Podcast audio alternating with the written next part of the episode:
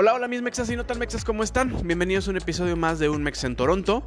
Hoy les traigo la historia de una marca, de una marca de paletas de hielo que ha revolucionado el mercado eh, latinoamericano aquí en Toronto con un concepto, con una idea que pues, para muchos podría parecer sencilla, pero todo el trabajo que hay detrás es increíble.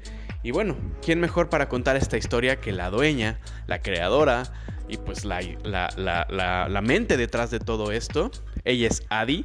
Adi nos va, nos va a acompañar y nos va a contar toda la historia desde el principio hasta cómo vamos ahorita con Yelito Beats, que es la marca de la que vamos a platicar hoy. Yo soy fan, me encanta la marca. Y si no la conoces, te invito a que le des una oportunidad. Tienen productos increíbles. Y bueno, fue un episodio difícil, no, no les voy a mentir. Tuvimos muchos problemas técnicos. Eh, Adi y yo no nos escuchábamos bien. Y pues a lo mejor se puede llegar a notar en el episodio que estábamos un poco encimados. Pero bueno, ténganos paciencia, de repente nos pasan este tipo de cosas. Pero van a ver que lo van a disfrutar muchísimo, así como yo lo disfruté. Y pues nada, síganme en redes sociales como un Mex en Toronto, en Facebook y en Instagram. Ahorita nos escuchamos.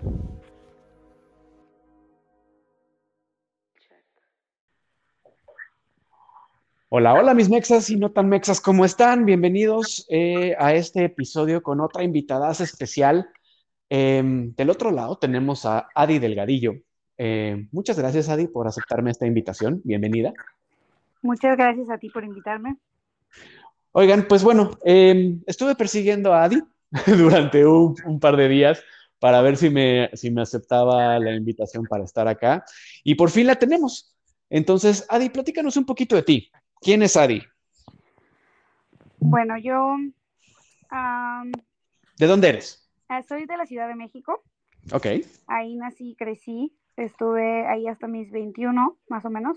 Me vine para Canadá, em, sí, a los 21, como a la aventura. Llegué a Toronto según yo solo venía seis meses a, ya sabes, el clásico de voy seis meses, estudio inglés, vivo la vida y me regreso o hago otra cosa o me voy a otro país. Ajá. Em, pero bueno, llegas a este país y las cosas pasan y, y pues sí, ¿no? La vida pasa y llevo ya 12 años casi. 12 años. Sí, aquí en Canadá, exacto. Ok. Em, llegué estudiando inglés, me gustó mucho, eh, pasó el primer invierno y como que, bueno, ya sabes, llegué en el verano y todo era maravilloso. Sí, claro. Eh, dije, aquí me quiero quedar por siempre, a mis 21 y pues bueno, la libertad y todo. Pero cuando llega el invierno, me arrepentí, dije, no, mejor no. Regreso a México, fui como de vacaciones a ver qué, qué pasaba. Y estando en México, me acuerdo que pues me dio como el shock cultural, ¿no? Como de todo, de, bueno, había estado solo seis meses en Canadá, pero esos seis meses ya había trabajado, ya había conocido gente, había vivido sola. Entonces llegué a México y, me di cuenta que no, que en realidad no podía estar en México nunca más. Ok. Y volví a trabajar un poquito y me regresé a Canadá. Y ya de ahí ya llegué con mis objetivos más claros en que quería quedarme en Canadá, ¿no?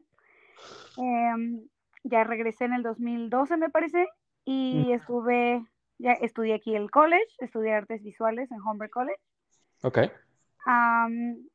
y al terminar, al graduarme, yo trabajaba, bueno, tú sabes, aquí uno hace de todo, trabajaba en todos lados. Y cuando me gradué, eh, ya decidimos como, bueno, empezar a, a, estabilizarme aquí. Conocí a mi, a mi novio, que ahora es mi esposo. Nos casamos, eh, anduvimos eh, viviendo en diferentes lugares en Ontario. Y, ah, y bueno, al nacer, ya después nacieron mis hijas, tengo dos hijas. Y em, pues eh, decidí, bueno, soy una persona, nunca he ejercido tal cual de mi carrera en artes visuales, o sea, artes visuales. Y tampoco es un poco chistoso porque pues como estudiante internacional, la gente viene y estudia cosas como para que le den los papeles, ¿no? Como, como algo que van a conseguir un trabajo y el management o lo que sea. Yo hasta eso no siento que no lo hice tan bien, no estaba tan bien asesorada, seguí como mi corazón y lo que me gustaba hacer. Pero, pero bueno, al final las cosas funcionaron bien y, todo, ¿no? pues te salió bien, ¿no? Al final del día eh, estudiaste algo que te gustara. Sí, claro, estudié lo que me gustó. Eh, eh, la verdad es que pues siempre he trabajado en cosas, soy una, siempre he trabajado como en servicio al cliente, me gusta mucho la gente, me gusta mucho las ventas también. Entonces trabajé como en servicio al cliente, en ventas, en joyerías, en todo bien. Y, y bueno, em, ¿qué más? mi esposo, me, me, casé, mi esposo es, es extraño, no es mexicano, pues. Entonces tenemos una familia multicultural. Ok. Está padre aquí en, en Toronto. Ajá. Muy común, pero es, es difícil, ¿no? Sí, muy común, exacto, es súper común. Aquí creo que casi todo el mundo pues es, es multicultural, sobre todo otras generaciones, ¿no? Conozco mucha gente que es de todos lados. Eh, pero bueno, como mamá, como primer inmigrante, es como challenging, ¿no? O sea, retado el crecer a niñas con diferentes idiomas y en otro, porque aparte pues es otra cultura completamente a la mexicana, tanto Canadá como, no sé, como todo, ¿no? Perdón, eh, debo, debo de preguntar porque más de uno está preguntando allá afuera. ¿Tu esposo es de dónde? Mi esposo es árabe. Árabe, ok. Sí, entonces es una combinación, no es tan no, es tan no común, porque últimamente he conocido como varias latinas con árabes, pero, ¿Ah, pero sí, conozco a dos que tres, pero mm.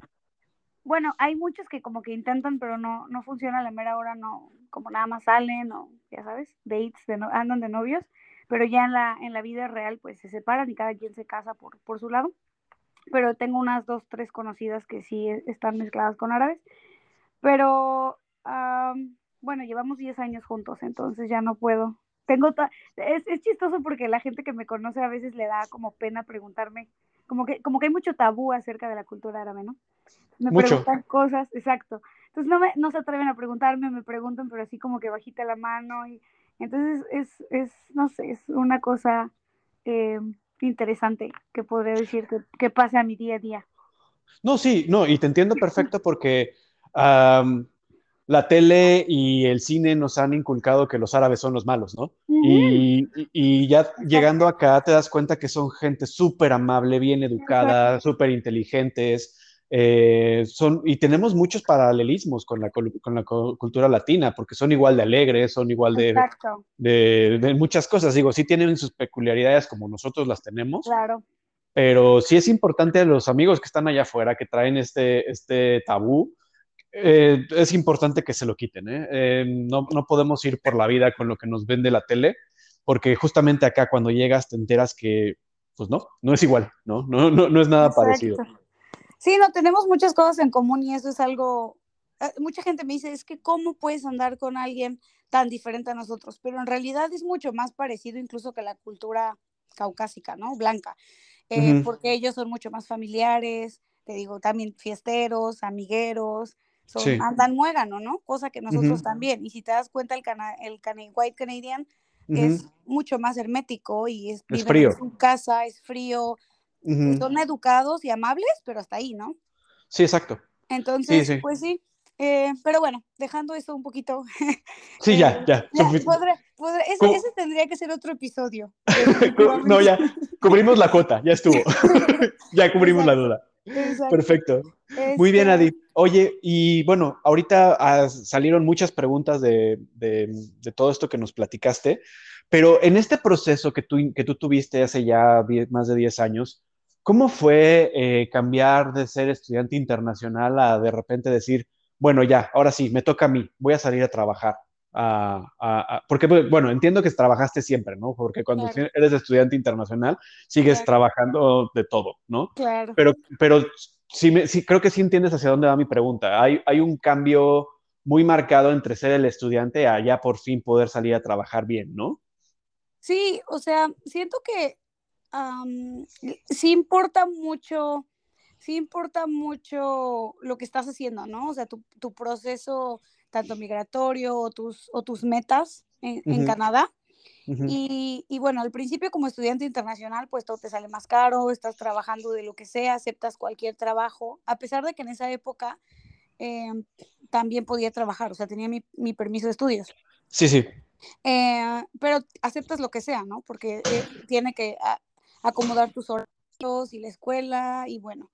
Eh, era muy matador, eso es algo que, que siempre que me dicen que quieren venir a estudiar y si les alcanza para trabajar y estudiar, de que te puede alcanzar, te puede alcanzar, pero la gente tiene que estar consciente que, que no cualquiera lo, o sea, no es que yo sea una superheroína, ¿verdad? Hay mucha gente que lo hace y que lo logra, pero es como, siento que es la primera barrera que te pone el país de, bueno, si logras estudiar y trabajar al mismo tiempo y sobre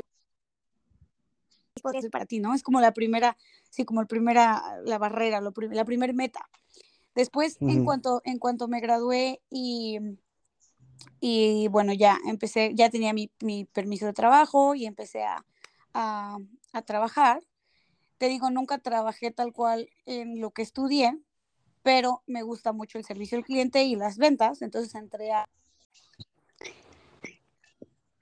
Y bueno, empecé a, empecé a trabajar en Swarovski, estuve ahí un tiempo en Swarovski, en la joyería, estuve ahí un tiempo, después nos fuimos a vivir, mi esposo consiguió un trabajo fuera de Toronto, ahí por, ah, bueno, un poquito en el norte de Ontario. Y nos fuimos para allá y ahí no había nada, era una ciudad muy pequeña, 500 habitantes nada más, éramos ya los 502. okay. es una islita que se llama Manitoulin Island, que está cerca de Topermory y toda esa área. Ajá, bonito. Ah, es muy bonita, pero es muy, muy chiquita. O sea, yo para que, creo que tú también eres de la Ciudad de México, ¿no? Sí, también. De por sí ya venir de Ciudad de México a Toronto se te hace como que qué onda con esta ciudad tan pequeña. Y después me fui a una ciudad en donde había literal 500 personas. No te miento, el letrero de bienvenido a Manitoulin Island, 500 habitantes. Eh, bueno, en, en se llamaba.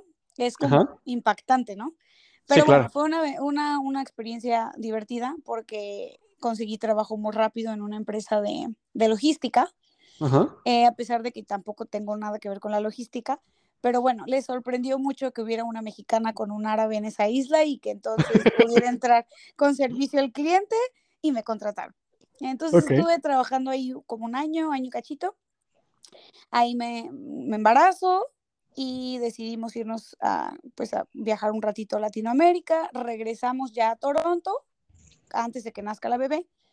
Y al nacer, ahí es cuando yo ya había, 13 años anterior de lo que te he platicado cuando llegué a Canadá, yo había notado que no había, que no había eh, tanto, tanta exposure, o sea, tanto mexicano, ¿no? O sea, sí, había muchos mexicanos, pero los restaurantes eran limitados, la, la comida era muy limitada, las tiendas latinas eran muy limitadas. Entonces, en esa época, cuando yo todavía estaba estudiando, decidí empezar a hacer paletas de hielo.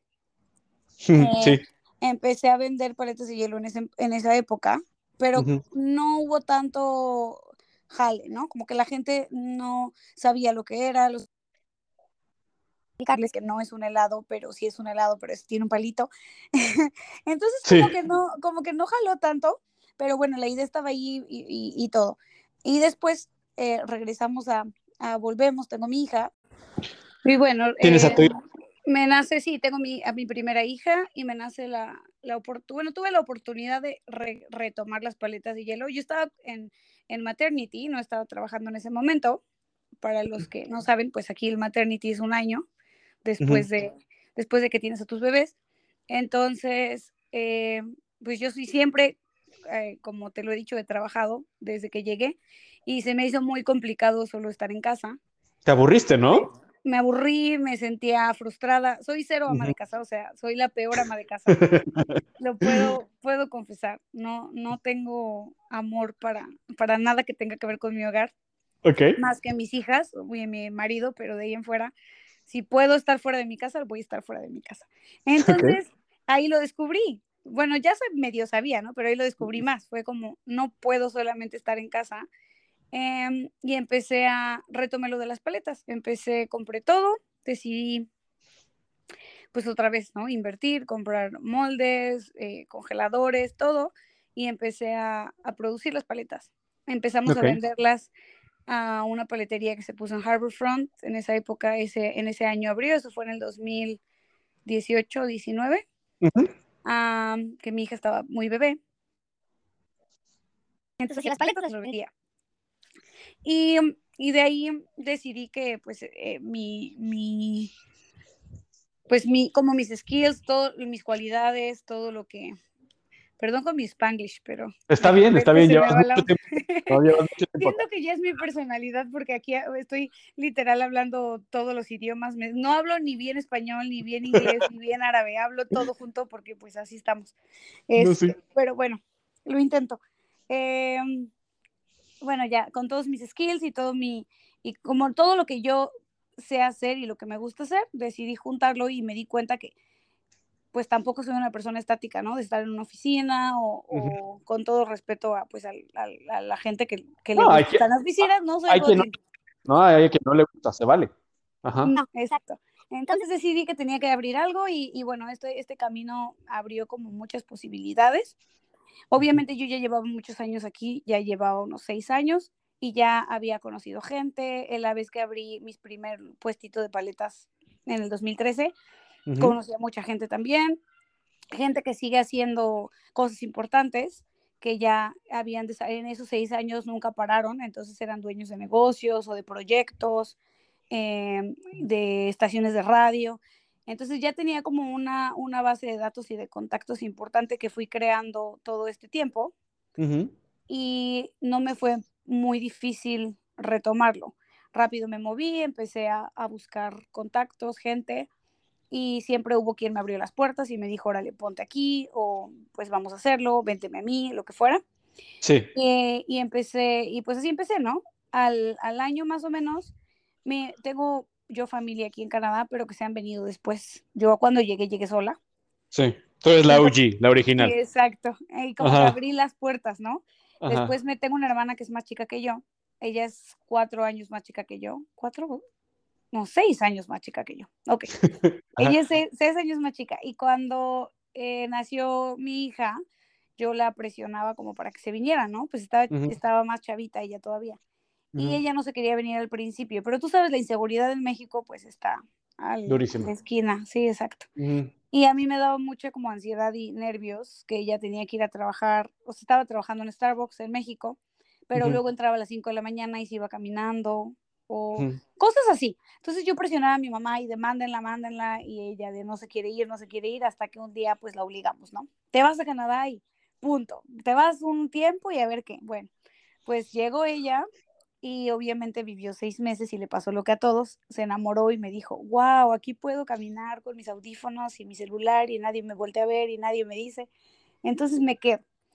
Entonces resulta que cuando, cuando ella llega, pues ya le dije, oye, tengo este negocio, este es mi proyecto, ¿por qué no le entras conmigo? Y ya nos asociamos, ¿no? Pues yo tengo mi hija y pues qué mejor que mi hermana que, que, me, ayude. ¿no? Ajá, ¿eu? No puedes a nadie tenerle más confianza que a tu hermana. Claro, exacto. Le dije, yo no puedo estar ahí porque tengo a, a Maya, que es la, mi hija mayor, y pues no tengo ni, tú sabes, aquí el daycare, las escuelas son muy caras, o en esa época eran muchísimo más caras. Entonces no era una opción dejarla en la guardería. y, y, tampoco era una opción solamente contratar gente como pequeño negocio. Entonces, bueno, ella tenía su propio trabajo y cuando salía de trabajar y llegaba mi esposo a la casa, pues entonces nos poníamos a, hacer paletas, a producir y empezamos a hacer festivales, bueno, mercados, antes festivales, pero nos llegó la pandemia. entonces nos llega la pandemia y dijimos, ¿ahora qué? Si nuestro, como el ingreso principal era de los mercados y de, las, de los puestitos que poníamos. Y dijimos, no, pues hay que, ni modo, rentamos una cocina. Teníamos ya una cocina que rentábamos eh, industrial. Y fue de, bueno, tenemos la cocina, estamos pagando una renta, vamos a vender paletas este, en, de, en puros deliveries y entregas a domicilio. Y la verdad es que la, en la pandemia nos fue súper, súper bien porque bueno, toda la gente estaba en su casita y bueno, la calefacción, aunque fuera invierno, sí. tenían sus cajas de paletas y su chamoy. Y ahí arrancamos este un proyecto que se llama Hielito Beats. Exacto, hasta ahí te quiero detener, por favor. es que ha sido, ha sido padrísimo este, todo este recorrido, pero me salen muchas preguntas, ¿no? porque creo que quiero, quiero irme un poquito más para atrás porque hay mucha gente que te está escuchando y cuando contabas, ¿no? De es que era muy difícil porque eh, la gente no ubicaba lo que era una paleta, ¿no? y tratabas de vendérselo como popsicle, como ice cream, como etcétera, etcétera, etcétera. Pero la gente no lo ubicaba acá porque deben de entender, amigos, que esto que ven el día de hoy no es lo que era hace 10 años. No. este, este, crecimiento de la comunidad ha sido exponencial en los últimos, ¿qué te gustan? ¿Cinco? Yo creo que sí, cinco. Poquitito antes de la pandemia y, y, sí, un par de años antes de la pandemia. Y, negocios, por ejemplo, proyectos como el de Adi em, y como otros que ya tuvimos aquí, como el de María, vamos a tener otro proyecto eh, em, más adelante, también el proyecto de... Em, ay, se me fueron ahorita todos, se me borraron todos los nombres de las personas que hemos tenido aquí. Discúlpenme a todos los que no nombré. A Lulu, por, perdón, perdón Lulu, eh, con su proyecto de artesanías. Em, Inclusive Cintia y Gabo, vi que los entrevistas Cintia y Gabo, exacto. Ajá, exacto. Me impactan, soy como su fan también. Todos somos sus fans. De todo lo que han crecido en tan poco tiempo, ¿verdad? sí, no, es impresionante. De hecho, todos nos informamos aquí con, con The Bridge eh, eh, acerca de lo que nos pasaba en la pandemia, ¿no? Claro. Entonces, creo que mi siguiente pregunta, Adi, sería, en estos, en estos últimos años, eh, que fue cuando, cuando realmente tuviste el boom con muchas empresas mexicanas eh, o incluso latinoamericanas, em, ¿cuál crees que haya sido el factor que haya, que, haya hecho la diferencia? Y creo que de ahí nos vamos a ir hacia cómo nace Yelito Beats, ¿no? Ok. híjole, mira, es, es chistoso porque yo creí o sea, cuando yo dije en el 2013, aquí no venden paletas, no venden una buena agua de horchata como la de la michoacana, tengo que hacerlo yo y decidí vender paletas y vender agua de horchata, que fue lo primero que vendí. Eh, yo creí que mi target era los mexicanos al principio, ¿no? Ajá, todos cometemos ese error. Exacto, yo me estaba enfocando en los mexicanos y había súper poquitos mexicanos. En esa época tampoco la siento que no sé si la comunidad no estaba tan unida o más bien yo no conocía no no me había metido mucho en la comunidad mexicana tal vez porque o un poquito de las dos no tal vez un poquito de las dos también yo estaba muy verde en el país como que no sabía bien cómo funcionaban las cosas no tenía tantos contactos etcétera etcétera entonces no no no, funcionó mucho que digamos pasó y después cuando empiezo a, hacer mi target internacional a los canadienses, ¿no? Y cuando decimos canadienses no son los blancos, sino todos los que vivimos aquí desde hace muchos años que pues te empapa la cultura y, te vuelves parte de aquí, ¿no? De Canadá. Cuando empecé a hacer ese mi target, eh, los canadienses y no solo el mexicano, empezó a jalar de una manera exponencial porque me di cuenta que a ellos les gusta nuestra cultura, les gusta. Les parece, les parece súper interesante lo que hacemos, lo que comemos, cómo lo comemos y qué hacemos al respecto. Y, sí, sí, totalmente. entonces, en ese momento, los followers empezaron a crecer. Contactaron, nos contactó Narcity, que es un es, eh, digital canadiense de Toronto, nos contactaron, nos hicieron un, un este, un, una, pequeña entrevista y pues ahí un, un, post en su revista online. Y ahí, obviamente, nos echó el ojo en Blogtio, que también es un, pues, son como digital más grande de, de la ciudad. Sí, sí, aparece en Blogtio y ya estás. Sí, exacto. Ellos nos contactaron porque obviamente nos vieron en Narcity y dijeron, ¿cómo Narcity tiene esto y nosotros no, no? Nos contactaron, nos hicieron un video acerca de paletas y ahí fue como, día para otro, eh, ya habíamos puesto, ah, pero entonces, después del primer año de pandemia, donde yo empecé, mismo a la tienda en, en Ahí fue donde las conocí. Ahí fue donde, donde por primera vez estuvimos un verano, eh, eh, íbamos caminando mi esposa y yo y mis hijas. Bueno, mi hija, creo que no estaba la segunda.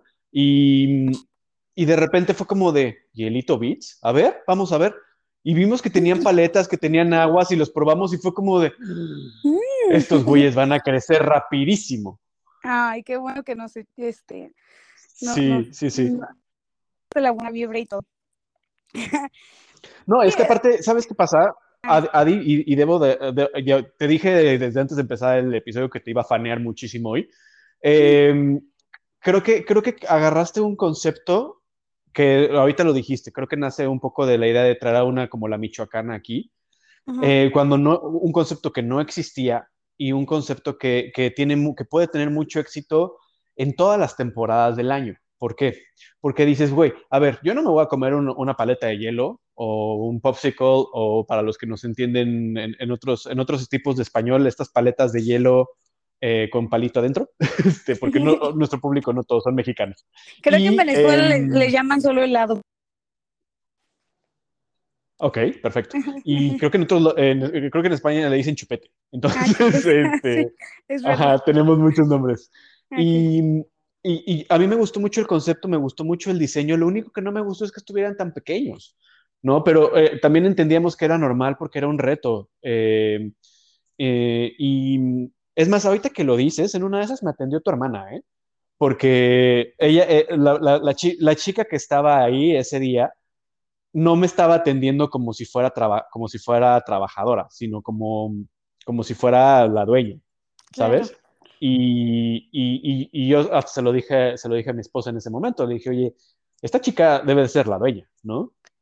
Y me dijo, ahí no se ve muy chavita, pero igual, igual y sí, ¿no? y, y, bueno, entonces... Ah, perdón. sí. no, no, no, está bien. Está bien, está bien. Y entonces estaban exactamente enfrente de, de Perolas en, en Kensington Market, ¿no? En un, como en un rinconcito. Sí, sí, exacto. Ahí abrimos, abrimos antes. Eh, con uh en 2013 y nos dieron oportunidad de hacerlo. Pero después, cuando retomamos, empezamos enfrente de Pero Yo creo que fue un año antes de que tú nos conozcas. Nos poníamos como tianguis. Enfrente de Perolas hacían un flea market, un mercado de pulgas, un tianguis. Sí, era un carrito, un carrito. Ahí fue donde te conocí. Ah, ok, sí, exacto, sábados y domingo. Ajá. Literal. Y después de ahí nos pasamos a Perolas otra vez. Eh, y ya fue cuando en plena pandemia nos rentaron Perolas de nuevo y regresamos a Perolas. Ahí es donde viene mm. Block y entonces pues mm. se vuelve una locura de que a los dos días de que salió eso de Block al otro, había gente esperando 40 minutos, 50 minutos, una hora por probar nuestras paletas o las piñas con paleta, ¿no? Que fue algo que nosotros inventamos. O sea, yo sé que las paletas ya existían y los y, la, y las bebidas, los chamoyadas ya, ya, existen en otros lados, no es como que inventé el hilo negro, ¿no? Pero la verdad es que soy muy creativa y siento que tiene que ver con, pues, que estudié arte, ¿no? Que, que mi creatividad estaba ahí todo este tiempo. es que ahí, ahí te, voy, te voy a interrumpir, perdóname, perdóname que, te corto tan feo. no, no. Eh, cuando empezaste eh, tu, tu, tu, cuando empezamos la plática que dijiste que nunca habías ejercido tu carrera, estuve a nada de interrumpirte y decirte es que no la has dejado de ejercer. Porque todo, todo el diseño de Yelito Beats eh, y todos los, desde los productos hasta el diseño de la marca, los detalles, cómo fuiste cuidando todo. No sé si tú, si tú te has hecho cargo del, diseño, es otra de las preguntas que tengo ahorita que ojalá me puedas responder, pero todo, todo, el concepto de Yelito Beats, que, nace no solamente del local, que ahora ya después me platicarás del local, eh, sino todo, toda la idea tiene una carga creativa impresionante y te dije que te iba a fanear y te estoy faneando otra vez, perdóname. Gracias, no, eh, Ajá. Que, me da de repente el, síndrome del impostor, ya sabes, como que no me creo, eh, no me creo todo eso y yo sé que la gente lo dice y me, lo dicen a veces muchos, muchos mexicanos o muchos clientes que entran a la tienda y, me, y me, pues lo mismo, ¿no? Me echan porras. Este, y a veces como, ah, sí, yo lo hice. Pero bueno, el, el, diseño tal cual del logotipo no lo hice yo. Tenemos, tengo un tío que es, tengo un tío que es pintor, eh, también es diseñador gráfico, pero pinta, súper artístico. Y el otro es más diseñador ah, gráfico, pero él se dedica más a lo visual como de branding. Entonces él trabaja en marcas importantes en México. Y en el 2013 él todavía no tenía, tampoco trabajaba en las marcas que trabaja ahorita, pero yo ya estaba estudiando artes visuales y ellos eran como mis, como esos mentores, esas personas que, que, que admira. Y yo decía, yo tengo la, la, cosa o, o, o eh, no tanto pintor, yo hago morales, Entonces es como, yo quiero ser moralista o quiero ser diseñadora como él, ¿no? Que, eh, como, como, ilustradora. Entonces cuando le hablé para, contarle el, el, concepto, él hizo el logotipo. Entre los dos le fuimos como quedando de que cambie esto, el colorcito, lo que fuera, ¿no? Pero en general el diseño del, del Don Paleto, de la paletita con bigotes y, y, todo es de él. Y él lo empezó, él lo hizo. De ahí, eh, cuando em, retomo Yelito Beats, ya ahí fue completamente yo, este, pues todo, mis, mis ideas, mi, mi, mi, lo que está en mi cabeza o como quiero que se vea o como quiero que sea, eso ya, ya ha sido mío. Ahorita ya tengo una chica que, que me ayude de repente con los, con los diseños, con el diseño del menú y algunas cositas porque ya no me da la vida para, para sentarme en la computadora y, y diseñar pero también ha sido parte de, de, que nos sentamos con otras personas y hasta que encontré a esta chica que sí, tiene un talento impresionante, la encontré y Perdón, se, se, perdóname, se, cortó el nombre de ella, ¿cómo se llama? Se llama Katia. Y también ah, vive aquí en Toronto y también es diseñadora y tiene un talentazo eh, increíble.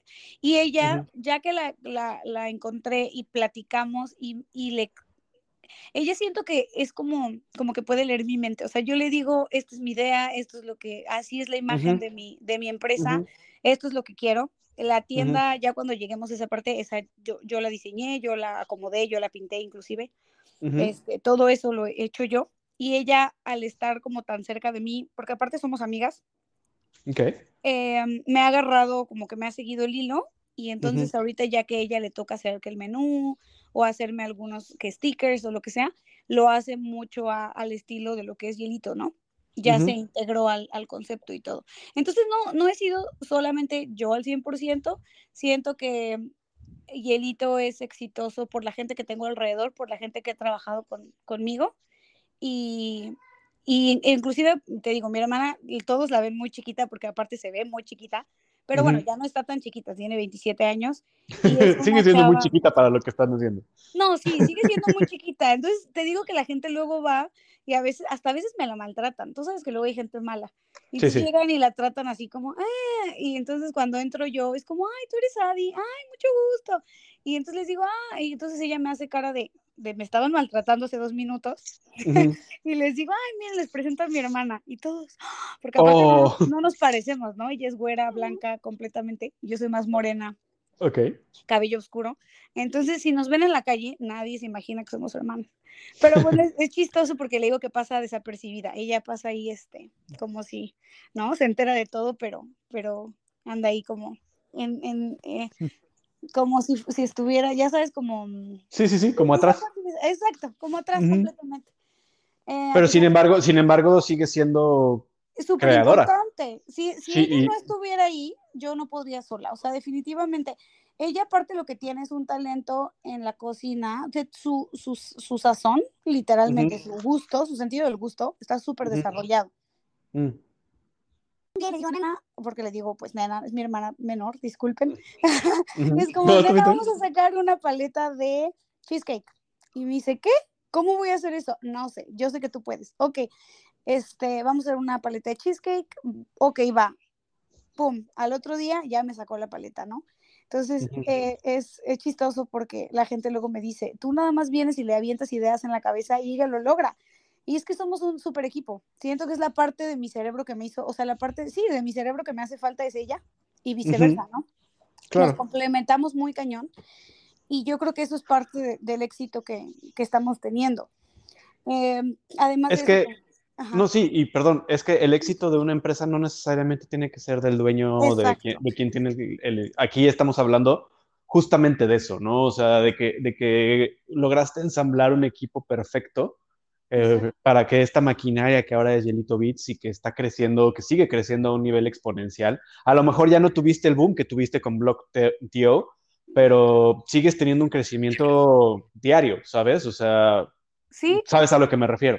Sí, hemos crecido súper orgánicamente. Ha venido gente a, intentar como que hacer ese cargo de las redes sociales y de, oye, yo te puedo ayudar a crecer, pero yo veo que estoy creciendo diario, ¿sabes? Diario crezco, diario viene gente nueva. Eh, siento que eso algo que yo sé hacer, es algo que, que sé hacer, que son networking, relación, todo también eh, algo en este país. Si quieres tú abrir una empresa, dedicarte a lo que tú quieras, yo creo que la clave de las más importantes es el networking, ¿no? Es hacer, es, es esto, llevarte con la gente, conseguir mexicanos o no mexicanos, de preferencia latinos o gente que sea como tú, en el que te puedas unir y hacer colaboraciones y hacer proyectos y impulsar el uno con el otro, ¿no? Tanto literal de tus followers eh, se van a enterar de mí y mis followers de ti. Y eso es algo que está muy padre porque, digo, somos de las pocas culturas que no nos apoyamos lo suficiente, siento. Aquí en Toronto me he dado cuenta. Los judíos tienen una casa de judíos ahí en Espadaina y todos viven en la misma zona y a todos les va bien, ¿no? Inclusive los árabes tienen comunidades en donde mi esposo está metido en cosas en las que donan cada semana. Hay 5 mil árabes que donan 10 dólares a la semana y sabes el dineral que se hace y hacen, lo donan y hacen escuelas y crecen muchísimas cosas que yo pienso, ¿por qué los mexicanos o los latinos no lo hacemos? ¿No? Es triste, sí, es triste, lo hemos platicado. Es, chistoso, pero lo hemos platicado en más de un episodio, eh, justamente con la gente que llevamos más, más años acá. Eh, es impresionante que nadie lo, hayamos logrado, ¿sabes? O sea, hay más de una persona que ha levantado la mano de, y decir, ¿saben qué? Vamos a unirnos y tal y tal, y nomás no lo logramos. No, no, no, sé por qué sea, pero por lo menos siento que en nuestra escala, en la escala de hielito, nosotras intentamos estar ahí cada que se puede, ¿no? Nos invitan a cualquier proyecto y siempre, la mayoría de las veces digo que sí, eh, inclusive en, lo que se puede dar de regreso a la comunidad, ¿no? Nos han pedido que un chavo, un estudiante de George Brown vino y me dijo que se, para graduarse es, un, es una chica mexicana eh, estudiando George Brown. Y me dijo estoy eh, estudiando algo de eventos y para graduarme tengo que crear un pequeño festival y necesito traer marcas que pues vayan gratis, literal, ¿no? A regalar productos, a voluntariar y me hace falta pues gente y a mí me gusta tu proyecto y no sé qué. Y fue como, si es algo que estamos dando regreso a la comunidad, yo alguna vez fui esa chava estudiando, ¿no? y, yo alguna vez fui, estuve en Perolas sin conocer a mucha gente y, se me acercó eh, personas de mucho, que tenían mucho más tiempo aquí y me dieron una mano y me llevaron un proyecto, un festival. Entonces, ¿por qué no vamos a hacerlo? Y siempre intentamos, eso es algo que creo que que es importante, ¿no? No nada más recibir, recibir y recibir, sino también dar. Dar de regreso, ¿no? Porque, ajá, siento que ese es el círculo de la vida en el que todo, si tú todo lo recibes y solo te lo quedas, inclusive los comentarios o no nada más lo material, sino todo lo que te llega, todo te lo guardas, pues no, no, no fluye. Lo que intentamos nosotros y es algo que, que me gusta de, pues de, de Hielito es regreso a la comunidad en lo más que podamos y estamos presentes en, en, todo lo que se puede ayudar a otros mexicanos otros emprendedores. Porque así nos han brindado. Sí, a nosotros, hay muchas gracias. A nosotros nos han brindado la mano muchas veces también. Entonces, pues bueno, eso acerca del diseño, vamos a retomar tantito, creo que ahí vamos. Este, sí, nos desviamos. al diseño, ah, sí, del diseño y la idea. Pero espera, antes, antes de que vayas hacia, hacia allá, Platícanos qué pasó después de la pandemia, porque nos quedamos en la historia de que en la ah, pandemia eh, seguías, en, seguías, en, perolas, eh, empezaste, a empezaste a crecer, a crecer, a crecer, las filas enormes, kilométricas de horas para poder conseguir eh, productos de hielito. ¿Y de ahí qué pasó? Ah, bueno, pues entonces estuvimos esos seis meses nada más en perolas. fue el super boom, la gente se emociona, todo. Decidimos ya buscar un local, tal cual eh, estuvimos como buscando por toda la ciudad y encontrábamos, pero no encontrábamos, pero es muy complicado también. Mucha gente me pregunta de, de oye, quiero abrir un negocio, ¿es fácil rentar algo? No, no es fácil. Si rentar una casa es difícil, rentar un local. Eh, tuvimos muchos, em, muchos retos para que pudieran rentar un local. Punto número uno, yo ya estaba embarazada de mi segunda hija. Ok. Entonces, aunque digan que en Canadá no hay racismo y todo es igualitario y no hay patriarcado, mentira al 100%, ¿ok? Yo tenía un credit score impecable, obviamente ya teníamos una buena cantidad de, pues, de fondos porque ya habíamos tenido Kensington y habíamos ahorrado todo este tiempo para poder invertir y rentar un lugar. Entonces, en papel, todo muy bien. Me hacían la cita, ¿no? Que el dueño te quiere conocer, casi, casi ya el lugar es tuyo, ven a firmar mi plan de, mi business plan que tienes que darles. El concepto padrísimo, tus followers padrísimos, te lo prometo. Yo llegaba a conocer al landlord casi, casi para firmar y me veían entrar embarazada con mi hermana, que es mi socia, que parece que tiene 12 años. Y casualmente, después de ese día, ay, no, es que ya se lo dieron a un italiano que va a poner un convenience store. Es como, güey, convenience, perdón por la grosería, pero convenience store ahí en todas las esquinas. El proyecto que quiero traer es completamente diferente, ¿sabes? Y nos pasó muchísimo, muchísimo, muchísimo, muchísimo. Em, hasta que encontramos este, ahí en Roncesvalles, que es una área un poquito hipster, yo siento. Muy eh, hipster. Sí, exacto. sí, ¿verdad? Muy hipster. Sí, muy hipster. Siento que ese es nuestro concepto. Siento que nosotros pertenecemos a esa área, porque nosotros pues somos un poco hipsters también, si no es que muy hipsters, pero mm, me sentí como en casa, dije, no, es que aquí tiene que ser, está cerca de High Park, que es uno de los pues parques más grandes aquí en Toronto, desde el nombre de la calle, ¿sabes? Porque mucha, muchos, muchos mexicanos, muchos latinos no lo logramos eh, pronunciar bien desde el principio, ¿no? Sí, ni siquiera sé si así se pronuncia, porque Google dice, o sea, cuando lo pones en Google lo pronuncian diferente. Eh, pero bueno. Eh, ¿Tú cómo lo pronuncias? Yo lo pronuncio Roncesvalles porque así es lo como la gente me entiende. Ok, yo les digo cómo, cómo, se, cómo se dice. Bueno, no, no cómo se dice, sino cómo lo, le, cómo lo leemos todos. Ron, Roncesvalles. Ah, sí, Roncesvalles. Sí, Roncesvalles. Roncesvalles, ajá. Sí. Exacto. No, y eso es para que todos te ubiquen dónde estás, porque eh, es importante que sepan, amigos, ahorita ya vamos a empezar con la historia del local. Eh, de verdad, necesitan ir. Es un lugar al que necesitan ir. Cuando, cuando mi esposa y yo nos enteramos que ya estaban ahí, uh, fue en octubre del año pasado. Em, no, pasadito de octubre, porque ya acababa de pasar eh, Día de Muertos porque tenían a su calaverita allá afuera. Este, y, dijimos, oye, ¿y si vamos a Yelito Beats a ver qué traen? Y yo, bueno, pues va, ¿no? Entonces nos llevamos a mis hijas a Yelito Beats y quedamos fascinados con el lugar. Platícanos ahora sí de cuando conociste el, el lugar súper hipster de Roncesvalles. De Roncesvalles. Bueno, pues el chiste de que llegamos aquí y aquí hice una técnica diferente. Dije, no me voy a presentar, voy a firmar todo online, no quiero que nadie me conozca, ya no me va a volver a pasar, este lugar tiene que ser mío. Em, pero cuando de todos modos tuve que conocer al dueño, como que estaba dudoso, pero resulta que el dueño tiene un hermano que es joven, que es como de edad, que ya sabía que existía Yelito Beats, que ya nos había probado en Kensington, que no. Y él fue el que voto de confianza y dijo, obviamente los dueños de los, de los lugares son una generación pues más grande que nosotros.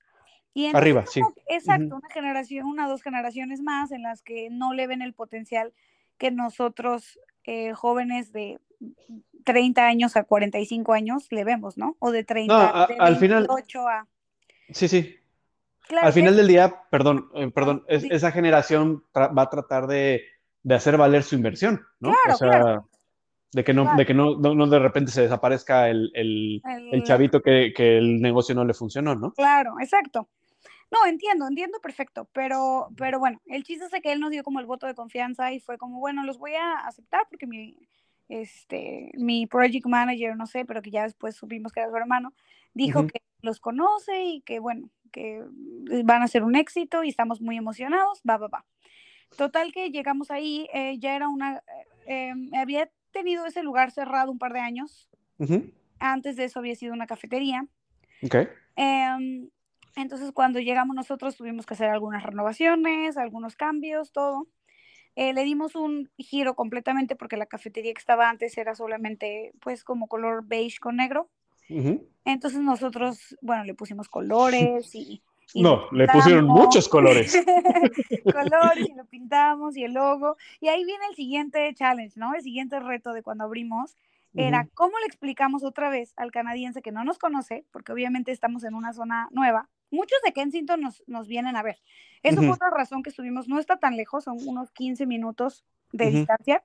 Pues me hablaban y, oye, venimos aquí a, pero, a, bueno, a Kensington y no estás. Ah, es que ya abrimos una tienda y los mandaba y veían el mapa, ah, 15 minutos, va, y llegaban, ¿no? Pero muchos nuevos clientes que queríamos agarrar, que era de la zona, pues no entendían tampoco el concepto, ¿no? Llegan y es como, ¿pero qué vendes? ¿Pero qué es? ¿Pero por qué tienes helado? Y era, llegaban, ¿me das un helado de vainilla? No, es que no vendemos helados, vendemos paletas.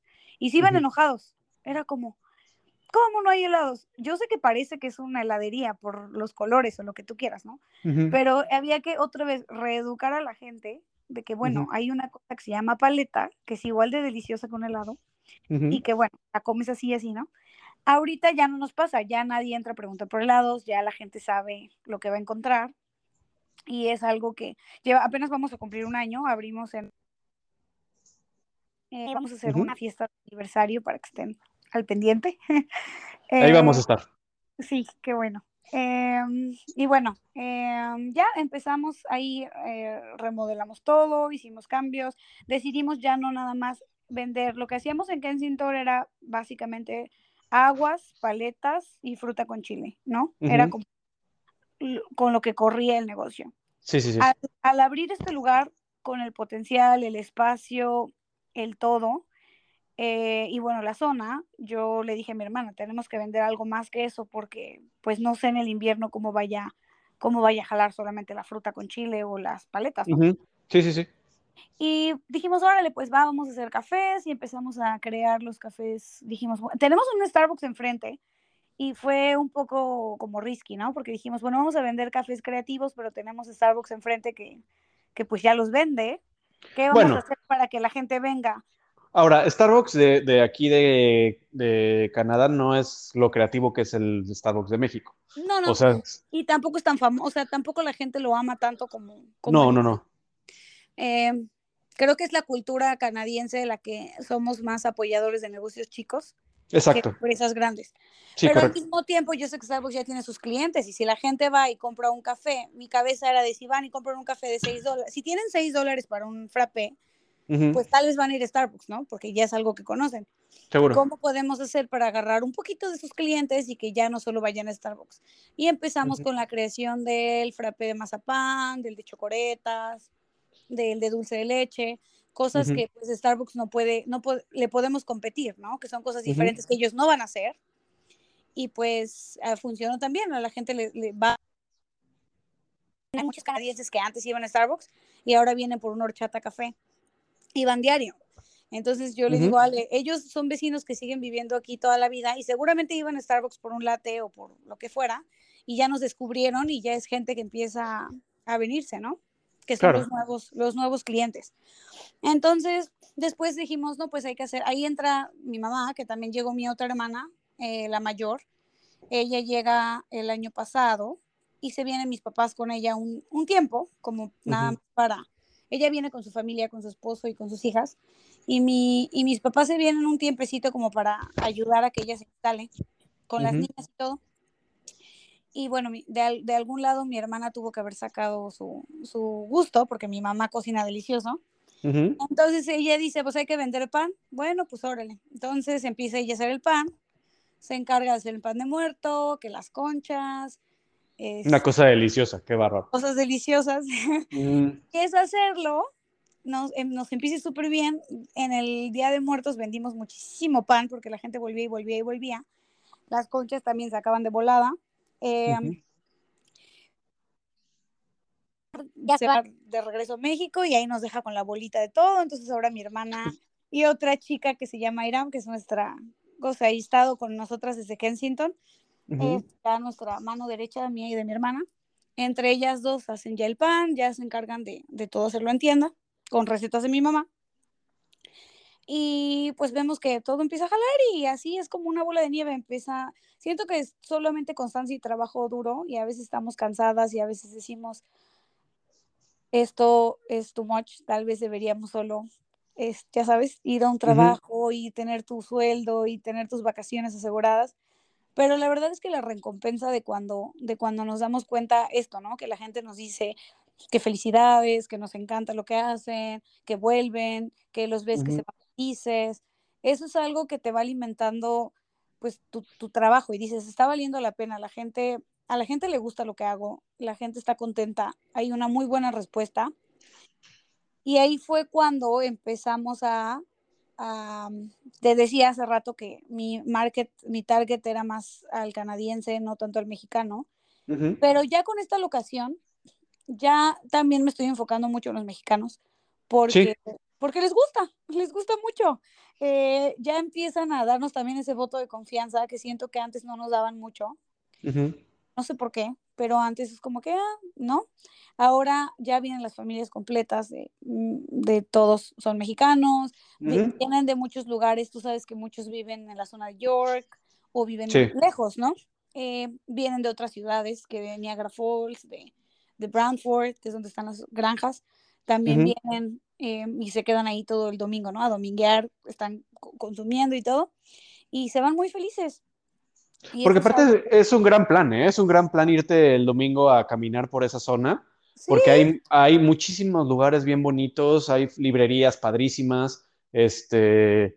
Nosotros, de hecho, ese día me acuerdo perfecto que llegamos, comimos algo y de ahí nos salimos a caminar y regresamos como dos horas después, ¿sabes? O sea, estuvo, es un gran plan caminar sobre esa calle.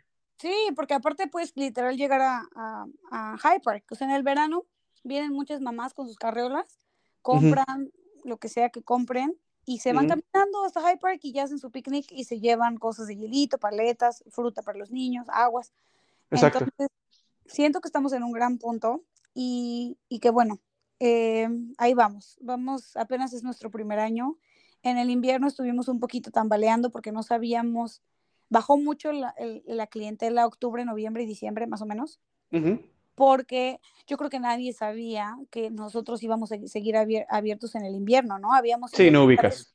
Por tres años habíamos sido un negocio simplemente de verano. Eh, pero en enero con las roscas, también nos pusimos a hacer roscas eh, de Reyes, levantó muchísimo. Y ya la gente se dio cuenta que ya estamos, estamos abiertos y y nos regresó la luz y, todo al cuerpo de, sí, la gente solamente no sabía que estábamos abiertos, no es como que no les guste y volvieron. y qué bueno, Adi, y después de toda esta historia padrísima de Yelito Beats que ya nos trajo hasta la actualidad, ¿qué, qué viene? ¿Qué viene para, para Yelito Beats?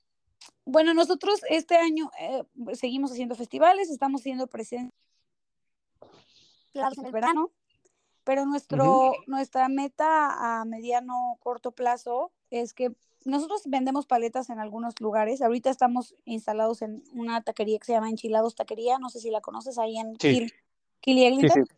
Ahí venden nuestras paletas.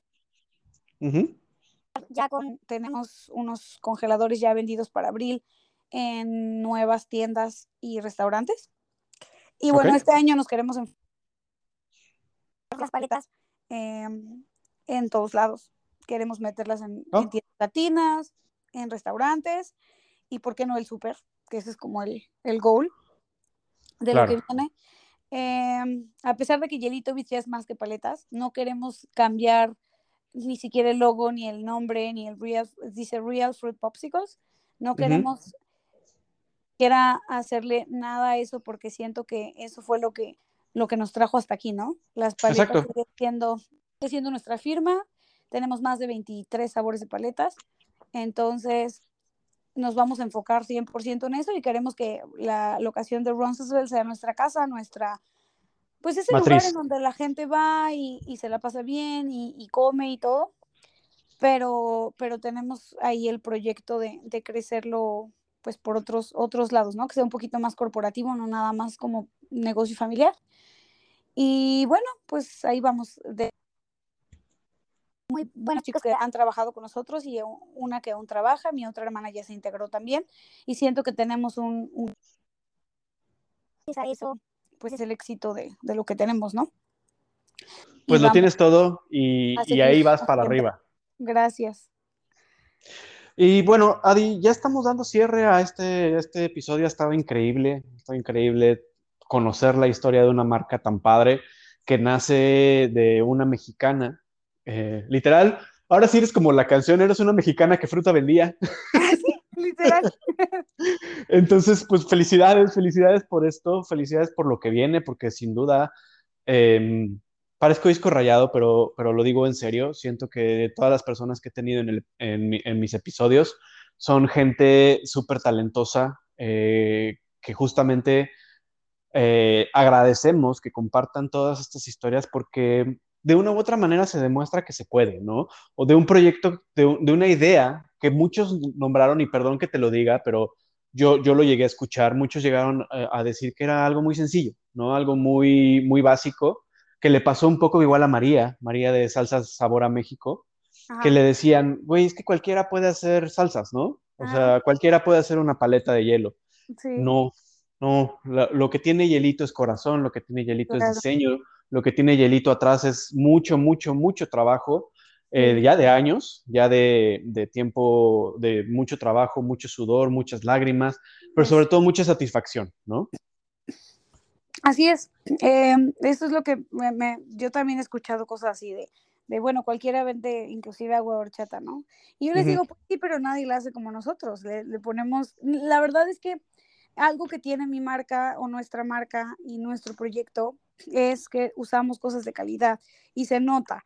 Nosotros no vendemos por vender, no, no, no queremos solamente agarrar cualquier cosa que salga barata y venderla para sacar un profit. Nosotros queremos que la gente vuelva, que la gente pruebe nuestro producto y diga, vale la pena lo que estoy pagando por el producto que estoy obteniendo, ¿no? No nada más el servicio y, el lugar y, todo, sino en realidad el producto que estoy consumiendo. Y eso es algo que, que, se nota en el futuro. Cuando ves una marca que solamente vende por, vende cualquier cosa, con cosas pues de mala calidad o para ahorrarse unos pesos, esa marca ir, ¿no? Va a ir en el boom, lo van a probar y no van a regresar.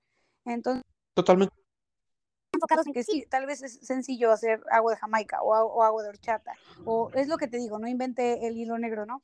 La gente, todo está ahí, todo está en Pinterest, todo está en YouTube, pero simplemente tienes que, que hacerlo de la manera correcta.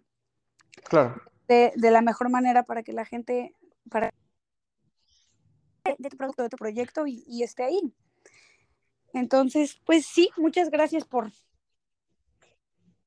Eh, no, te dije, te dije desde el principio, yo te, yo te iba a fanear porque eh, el concepto me ha gustado desde el principio, las he visto crecer poco a poco. Eh, he seguido su carrera a pesar de que ha sido como a lo lejos, porque no soy un consumidor habitual, pero sí, sí, sí los he visto, los he visto crecer como, como tú lo dijiste ahorita perfectamente, han crecido de manera muy orgánica y muy natural con, con, con, con, todo este trabajo. De verdad te agradezco mucho que nos hayas compartido tu historia, que nos hayas compartido cómo nació tu empresa, eh, que nos hayas compartido intimidad de tu vida. Eh, y, y, pues nada, amigos allá afuera, los invito de verdad.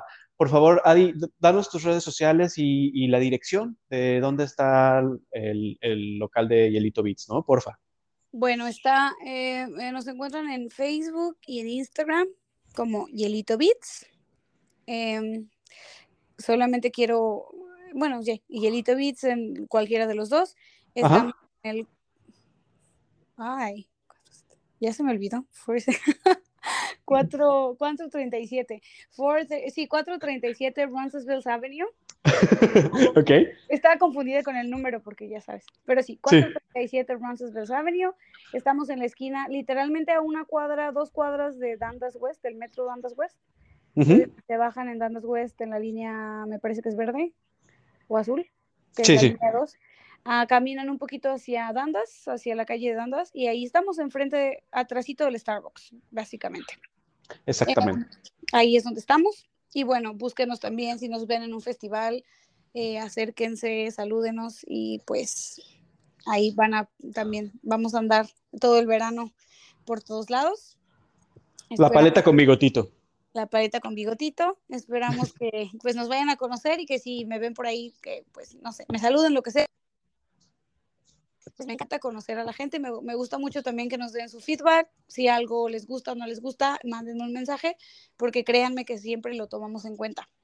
No, no queremos... Pues ahí está, ahí está, más no se puede decir, Adi lo ha dicho todo perfectamente, eh, es, un, es un gran concepto, de verdad, quien no lo conozca, los invito, de verdad, no es sencillo lo que hacen y no es algo, algo común y, de verdad te transporta a estar un ratito en Coyoacán, a estar un ratito en la Michoacana, a, estar, a estarte tomando un, agua de ese estilo, eh, para allá te transporta y, yo los felicito, ya a pesar de que ya te he faneado mucho, te, te, felicito por ese, por ese boleto de camino a México que, en el que nos llevan con tus productos. Eh, y, de verdad, de verdad, muchas gracias por su trabajo, muchas gracias por todo lo que hacen. Y, bueno, amigos, pues estamos cerrando el episodio. De verdad, muchísimas gracias por estar aquí, por acompañarnos. Ah, ya vieron, eh, sigan a Yelito Beats en Yelito Beats en Facebook y en Instagram. A mí, por favor, síganme en Facebook y en Instagram como un Mex en Toronto. Y pues ahí nos estamos escuchando. Muchísimas gracias, Adi. Gracias a ti. Que estés muy bien.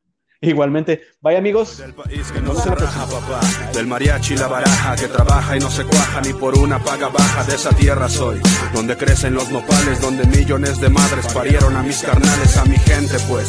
La de piel color canela, la que viste de guarache, de sombrero y de franela, la que canta la que celebra la muerte, la que se rompe su madre con aquel que le haga frente. Soy de aquí, la tierra del maíz y del mezcal, del café no ya de barro y de la tortilla con sal, de la solidaridad, de la causa que lo merezca. Donde un taquito hermano no falta quien te lo ofrezca de esa tierra la del trueque y la cocoa, donde por los cielos vuela glorioso mi Quetzalcóatl. Tierra Santa, donde el oro no deslumbra, donde no todo se compra y la carencia no te espanta. Y es que dime cómo no quieres que ame tanto esta tierra, si aquí nacieron mis hijos y aquí me ha criado la abuela. Aquí gastó mis suelas desde que soy un enano. Es mi orgullo, mi paisano, haber nacido mexicano. Y hasta el día en que yo me muera, bendita será mi tierra, es mi hogar. Feliz de ver ondear esta bandera, feliz de haber nacido donde los mariachis tocan. Salucita, momento en el que nuestros vasos chocan.